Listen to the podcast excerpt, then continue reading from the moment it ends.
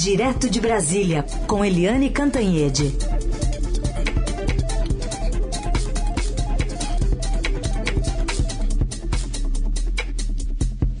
Oi, Eliane, bom dia. Oi, bom dia, Raíssen, Carolina, ouvintes. Bom dia, Eliane. Vamos começar falando então sobre o casamento ou o término de namoro, né, entre o presidente Bolsonaro e o Partido Liberal de Valdemar Costa Neto? Pois é.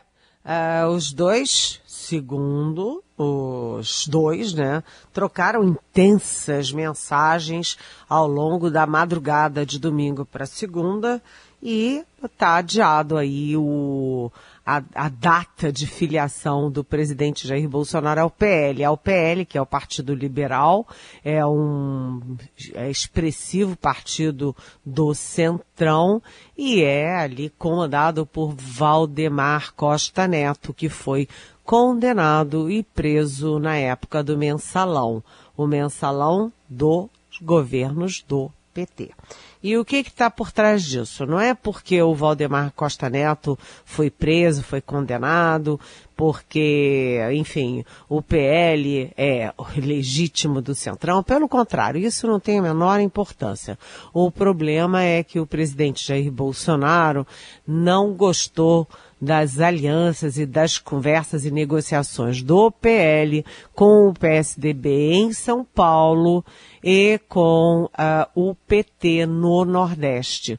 A gente sabe que o PT é forte no Nordeste, o Nordeste é o Bolsão Vermelho, onde o Fernando Haddad ganhou no segundo turno de 2018, e lá, né, particularmente no Piauí, na Bahia, uh, Pernambuco, Pernambuco, Bahia e, hum, e Piauí. Exatamente, são os três. Nesses três estados, o PL faz negociações com o PT. Então, o presidente Bolsonaro não gostou.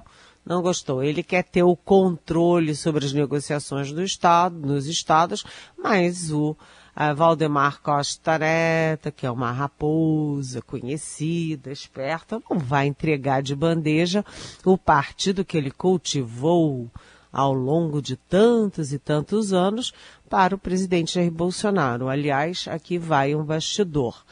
Né, por trás desta briga entre Valdemar Costa Neto e o Bolsonaro, às vésperas da filiação, está aí também uma briga familiar, porque o, o senador Flávio Bolsonaro, que é o filho 01 do presidente, foi quem articulou a saída do Bolsonaro para o PL. Mas o filho 02, que é o Carlos Bolsonaro, vereador do Rio de Janeiro, ele não gosta da ideia e os dois filhos, Flávio e Carlos, andaram se estranhando por causa disso. O fato é que o presidente diz assim, é, quando reclamam né, que o PL é do Valdemar Costa Neto, que foi condenado, que foi preso, o presidente diz, o que, que vocês querem? que eu vá para o PSOL?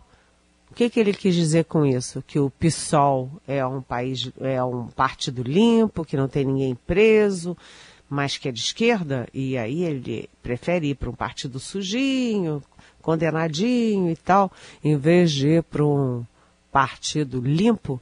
É, enfim, é, a questão ideológica sempre se sobressaindo. E, enquanto isso, o presidente continua sem partido para disputar as eleições de 2022. Ele que tentou criar um partido para chamar de seu, mas não conseguiu, não deu certo, gente. Bom, ainda lá em Dubai, nos Emirados Árabes, teve assunto para muito comentário do presidente Bolsonaro, mas ele voltou a dizer lá para os empresários que a Amazônia não pega fogo, e o ministro Paulo Guedes apresentou números da economia de que país, Eliane? pois é. é. Aliás, a minha coluna de hoje no Estadão se chama exatamente Sem Noção e Sem Limite.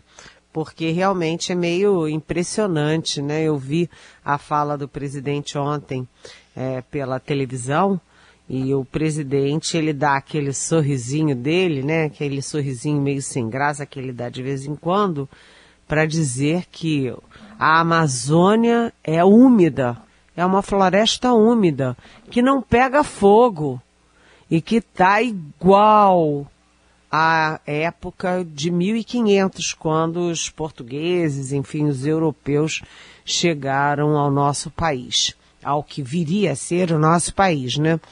E é surpreendente, é muito surpreendente isso, porque todas as. É só pesquisar, pesquisa lá o INPE, os dados do INPE, os dados oficiais do INPE, que é o Instituto Nacional né, de Pesquisas e que faz aí o balanço, o levantamento, o acompanhamento, o monitoramento das queimadas e desmatamentos. A gente vai ver né, que a situação da Amazônia é grave, né? Uh, olhem também o Observatório do Clima, os dados oficiais do Observatório do Clima, que não é do governo, mas é independente, e a gente vê em ambos que as queimadas são as piores em muitos e muitos anos. E queimada é desmatamento, né? Queimada, desmatamento andam juntas. Como que o presidente diz que está tudo uma maravilha, que não tem queimada nenhuma, que está tudo igual a 1500? É assim meio chocante ouvir essas coisas e a gente fica pensando como é que o presidente fala isso é, em desacordo com as estatísticas, inclusive de um instituto oficial. Lembrando que o presidente demitiu é, o primeiro presidente do INPE do governo dele lá em 2019 exatamente por discordar da metodologia e discordar dos resultados sobre desmatamento e queimadas. E aí é, eles revisaram tudo, refizeram tudo e o que que deu? Deu exatamente os mesmos indicadores, os mesmos volumes que davam antes.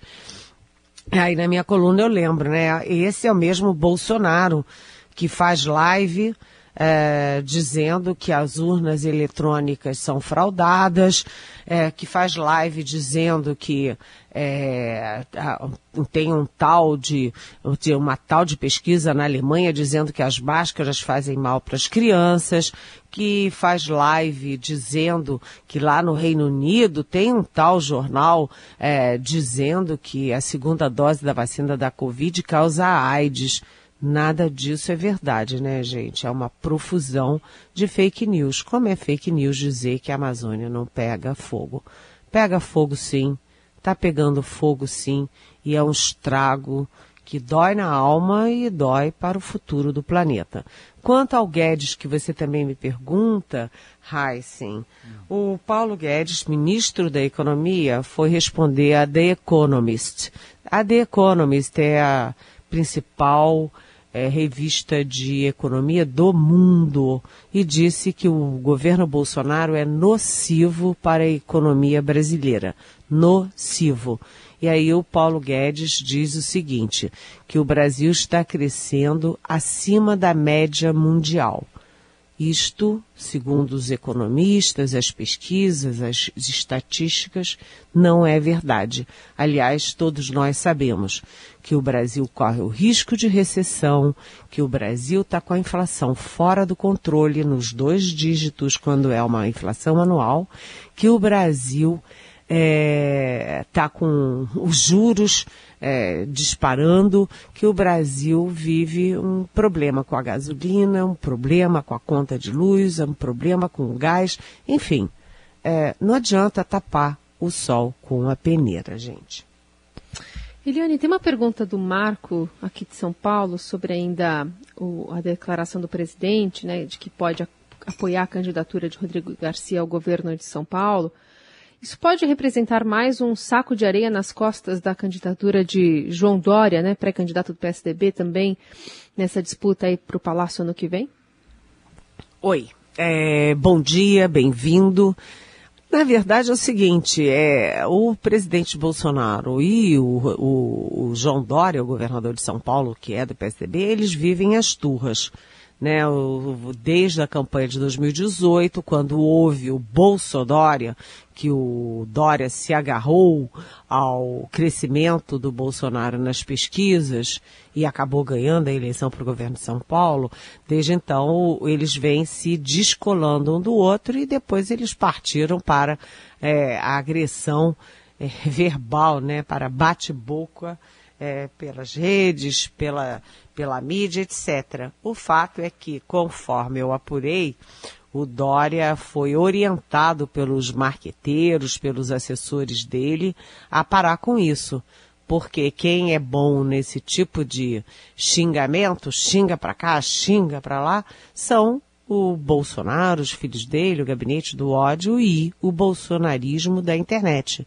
Então, é, é uma guerra perdida ficar brigando com esse tipo de gente nesse mesmo nível deles.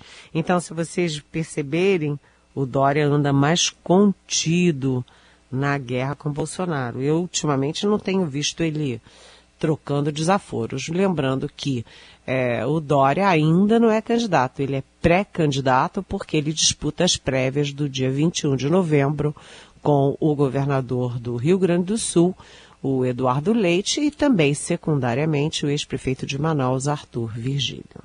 Mais análise política de Eliane Cantanhede, direto de Brasília, agora para falar de uma debandada que ocorreu nos últimos dias no Enem. Gente importante saiu do INEP, né, que é o organizador do Enem.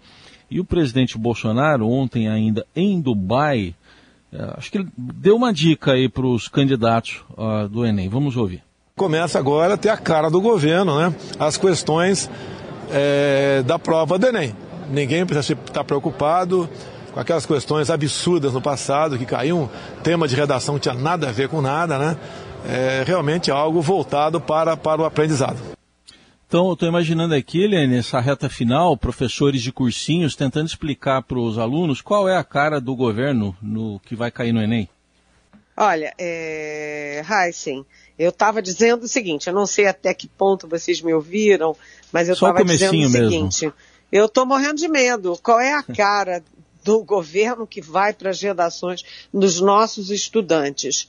É, os estudantes vão ter que dizer que a pandemia de Covid-19 foi uma gripezinha, vão ter que dizer que não morreu, é, que não morreram 610 mil pessoas, que tudo isso é um exagero, que não morreu gente assim, que as vacinas para Covid transformam a pessoa em jacaré, é, que as urnas eletrônicas são fraudadas, que a segunda dose da vacina transforma, é, da, que dá AIDS nas pessoas. Será que é isso que vai virar aí o nosso Enem? Eu tô, eu tô com medo, tô com medo se a cara do governo vai parar nas, nas provas, é isso que vai acontecer.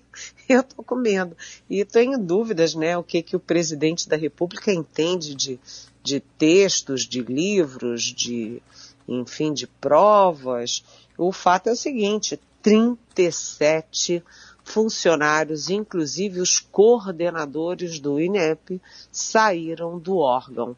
Né, os, os professores, especialistas, é, que acompanham tudo isso, que conhecem do riscado, foram todos embora. Quem é que eles vão botar no lugar? Quem é que eles vão botar no lugar? Enfim, é, o tal do ministro da Educação, Milton Ribeiro, ninguém sabe, ninguém viu. Toda vez que abre a boca, fala uma besteira e a gente está nas mãos, então, e os nossos estudantes, nossas escolas, estão nas mãos da dupla Jair Bolsonaro Milton Ribeiro. É, eu acho preocupante, né? Mas vamos ver como os especialistas da área, ou seja, os professores e educadores que conhecem o assunto, vão reagir a isso. Bom, Eliane, ontem a gente teve também a prisão de Steve Bannon, estrategista né, do ex-presidente Trump, mas não só, ele se entregou à polícia. E nós com isso? Pois é, é uma boa pergunta. O Steve Bannon, é, nos livros sobre a campanha do, do, do Donald Trump nos Estados Unidos, mostram, os livros mostram bem a influência, a importância do Steve Bannon. Ele é um especialista em marketing, ele é um especialista em em pesquisas, né? Ele conhece bem como manipular mentes e corações em campanhas eleitorais e ele se achava assim o é, grande vitorioso na, na eleição do Donald Trump. Mas veio o governo, ele se arvorou demais, o Donald Trump cortou o pescoço dele. Mas o Steve Bannon, ele é um articulador que extrapola as fronteiras dos, dos Estados Unidos. Ele articula a direita na Europa, articula a direita na África, na Ásia e no Brasil.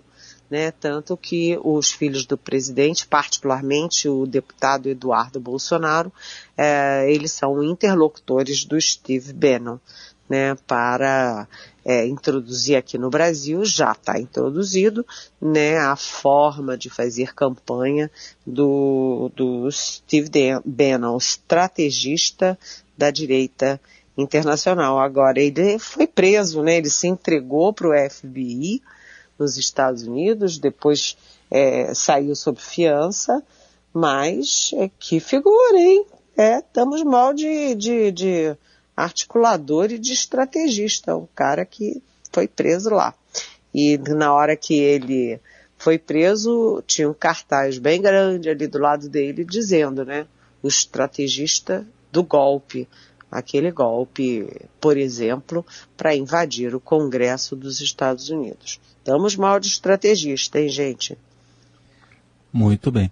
Falando em Congresso, tem uma pergunta aqui do nosso ouvinte Nelson. É, ele está perguntando se, se o presidente Bolsonaro, é, eventualmente sabendo que não vai ter chance de reeleição, poderia se candidatar a um outro cargo, por exemplo, ao Senado, para ter imunidade. O que, que você diria para o Nelson?